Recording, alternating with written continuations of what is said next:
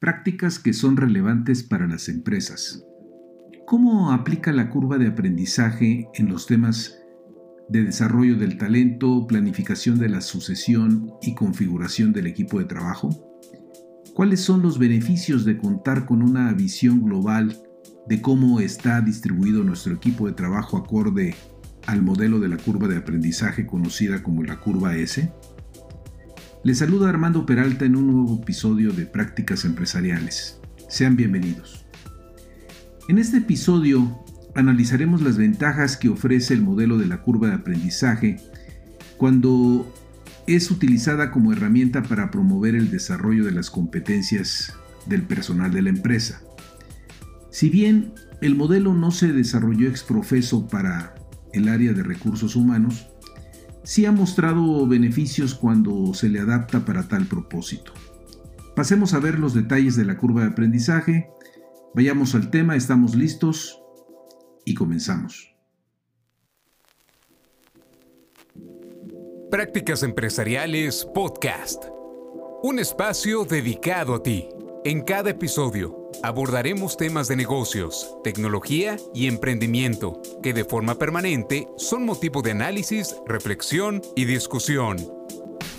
Conectamos con todos aquellos que hoy desarrollan e implementan mejores prácticas empresariales para compartirlas contigo. No olvides que para compartir el conocimiento se requiere de la interacción y de procesos informales de aprendizaje, tales como la conversación, historias y la integración a comunidades. Analizamos cada uno de los temas a la luz de la experiencia y el conocimiento de nuestro conductor e invitados especiales.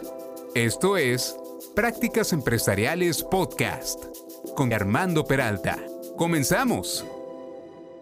En el mundo laboral, un aspecto crítico que atañe a los recursos humanos es el desarrollo de sus competencias a lo largo de su carrera profesional.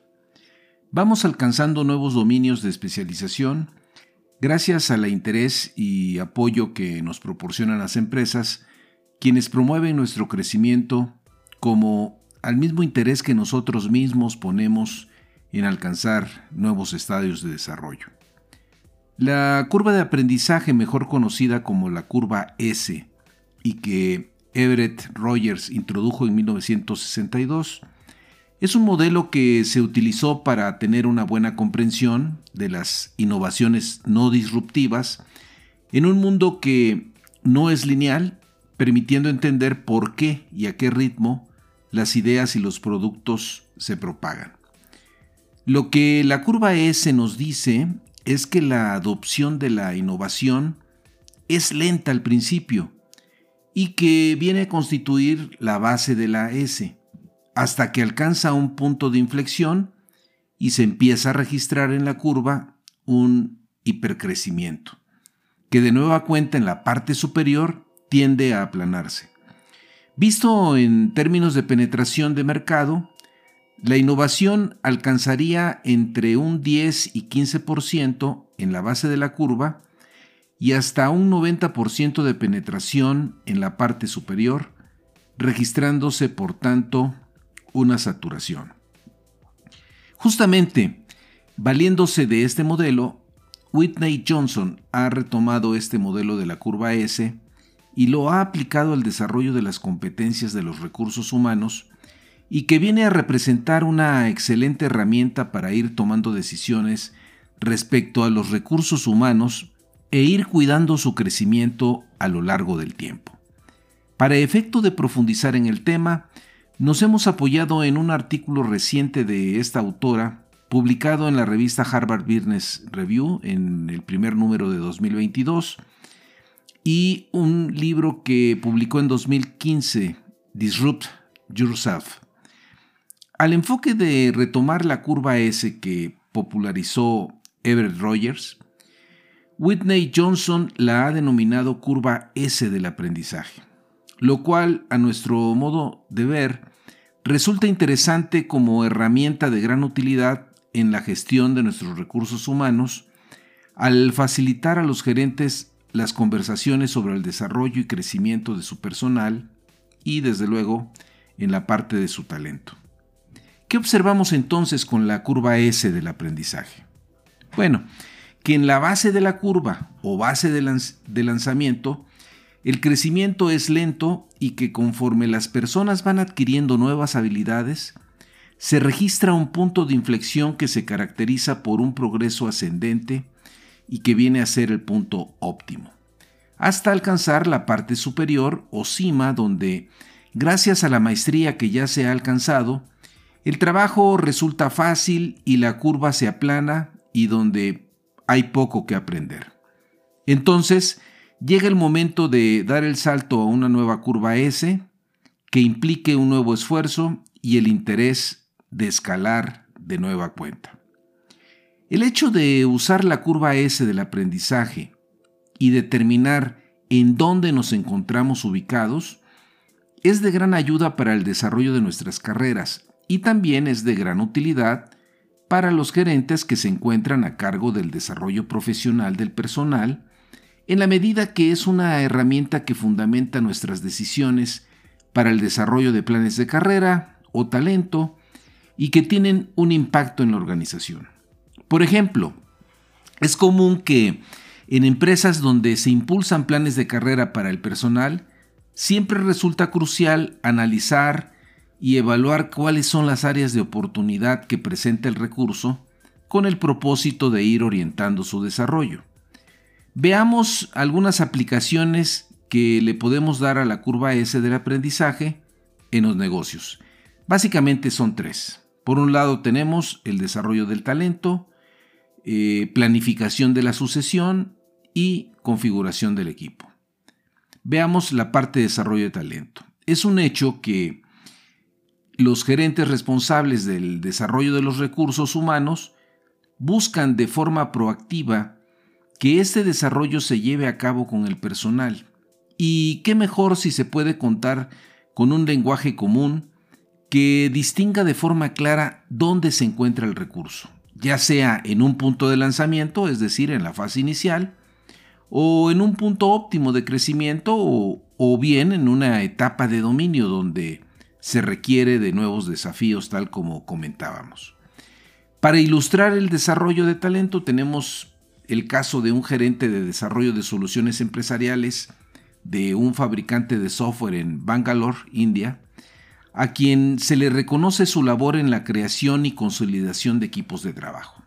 Este gerente mantiene el canal de comunicación abierto con todos los integrantes de su equipo, profundizando en el conocimiento de sus intereses, propósitos y el rumbo que le quieren dar a sus carreras profesionales, lo que le permite identificar en qué parte de la curva de aprendizaje se encuentra cada uno de ellos y así elaborar un plan de desarrollo personalizado que haga viable al miembro del equipo acercarse a la trayectoria profesional que está buscando. Asimismo, les asigna mentores ya sean internos o bien externos para entrenarlos. El plan se complementa con lecturas técnicas profesionales acorde al rol y lecturas adicionales para redondear la formación. Se da un seguimiento al plan de desarrollo cada dos semanas, donde cada integrante lleva un diario donde va registrando lo hecho, lo que va aprendiendo y cuál el impacto que observa de su trabajo en el equipo y en la empresa. Se revisan los registros y el plan de desarrollo. Estas reuniones también sirven para que el gerente vaya identificando cuál es el potencial de liderazgo que tienen los integrantes, buscando espacios para aquellos que se destacan. La idea es aprovechar el potencial que tienen las personas para que tomen bajo su responsabilidad tareas más importantes en el futuro. En síntesis, se reclutan candidatos que, al invertirles en capacitación y tutoría, resultan en una pieza clave para que la empresa se oriente a sus objetivos de largo plazo. El segundo tema de aplicación vendría siendo planificación de la sucesión. La planificación de la sucesión es relevante para las organizaciones y se refiere cuando necesitamos preparar a una persona para que tome el rol de quien está asumiendo una nueva responsabilidad. Hacerlo bien implica tener una buena visión de lo que sigue para los individuos, pudiendo prever quiénes son las personas que pueden seguir adelante y cuándo y tener la capacidad de identificar quiénes son los miembros del equipo que pueden tomar justamente estas responsabilidades. En esta labor, la curva de aprendizaje es una excelente herramienta ya que permite tener una visión de conjunto del equipo de trabajo, distinguiendo cómo se ubica la gente. Es como administrar un portafolio, aunque con ciertas limitaciones, ya que los recursos humanos involucrados, desde luego, pues no son simple piezas en un tablero de ajedrez. Las personas pueden actuar por sí mismas y abandonar a la empresa e integrarse en otra. Es un tema de rotación del cual no estamos exentos.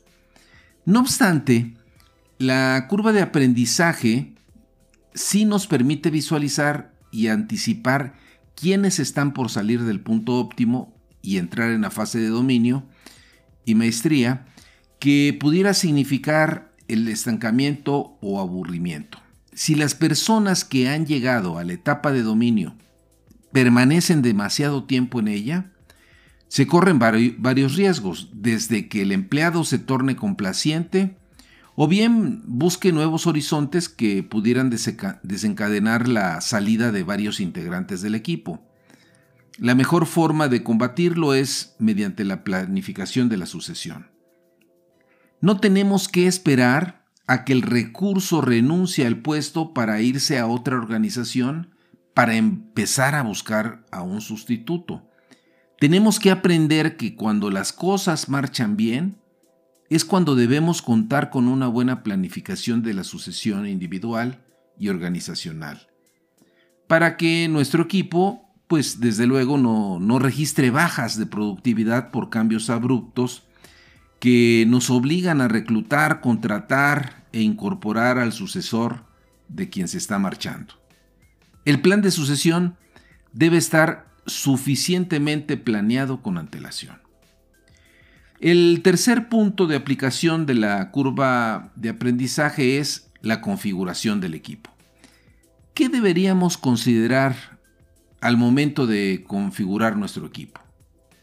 Retomando la idea de la gestión de un portafolio aplicado a los miembros del equipo de trabajo, deberíamos de cuidar que nuestro eh, portafolio estuviera suficientemente distribuido, evitando concentraciones que provoquen desbalances. Es decir, deberíamos de procurar que nuestra cartera estuviera equilibrada con personas distribuidas en las diferentes etapas de crecimiento y con variedad de aptitudes.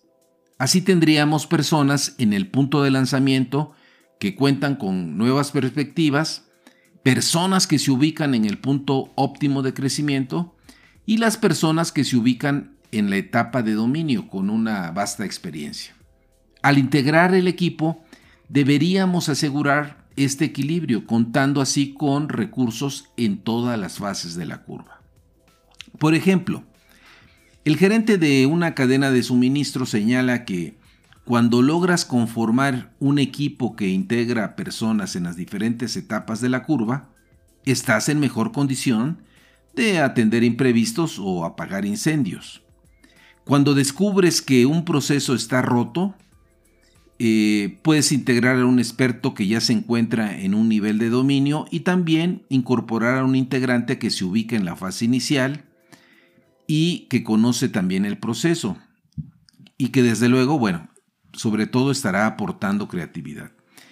Es importante dar un empujón a las personas que se encuentran en una etapa de dominio, desafiándolos con nuevos roles. Creo que las personas que ya se encuentran en la etapa de dominio, es decir, en la cima, representan todo un reto para la organización ya que no es tan simple proceder e involucrarlos en un nuevo rol.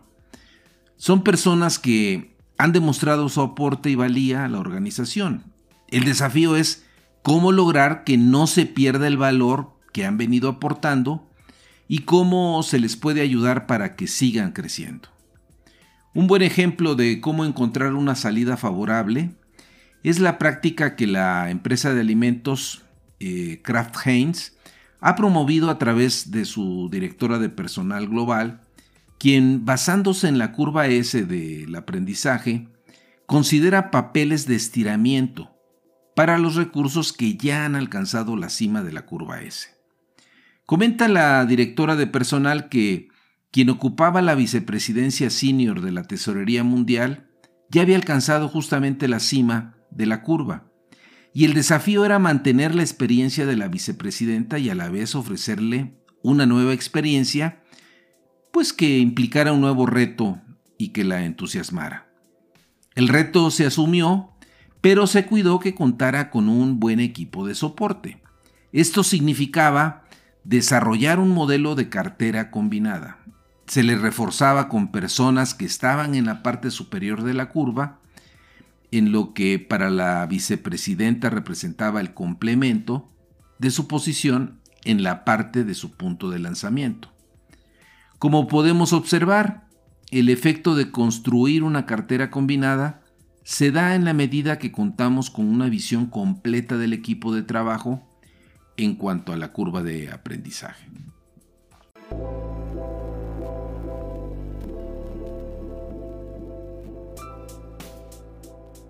Si esta herramienta te resulta de interés, te invitamos a que en un primer acercamiento pienses cómo se encuentra configurado tu equipo de trabajo, considerando las tres fases que hemos mencionado, y trata de distinguir si efectivamente te puede aportar una mejor forma de visualizar cuál es la tarea que tienes por delante en cuanto al desarrollo de las capacidades de tus recursos.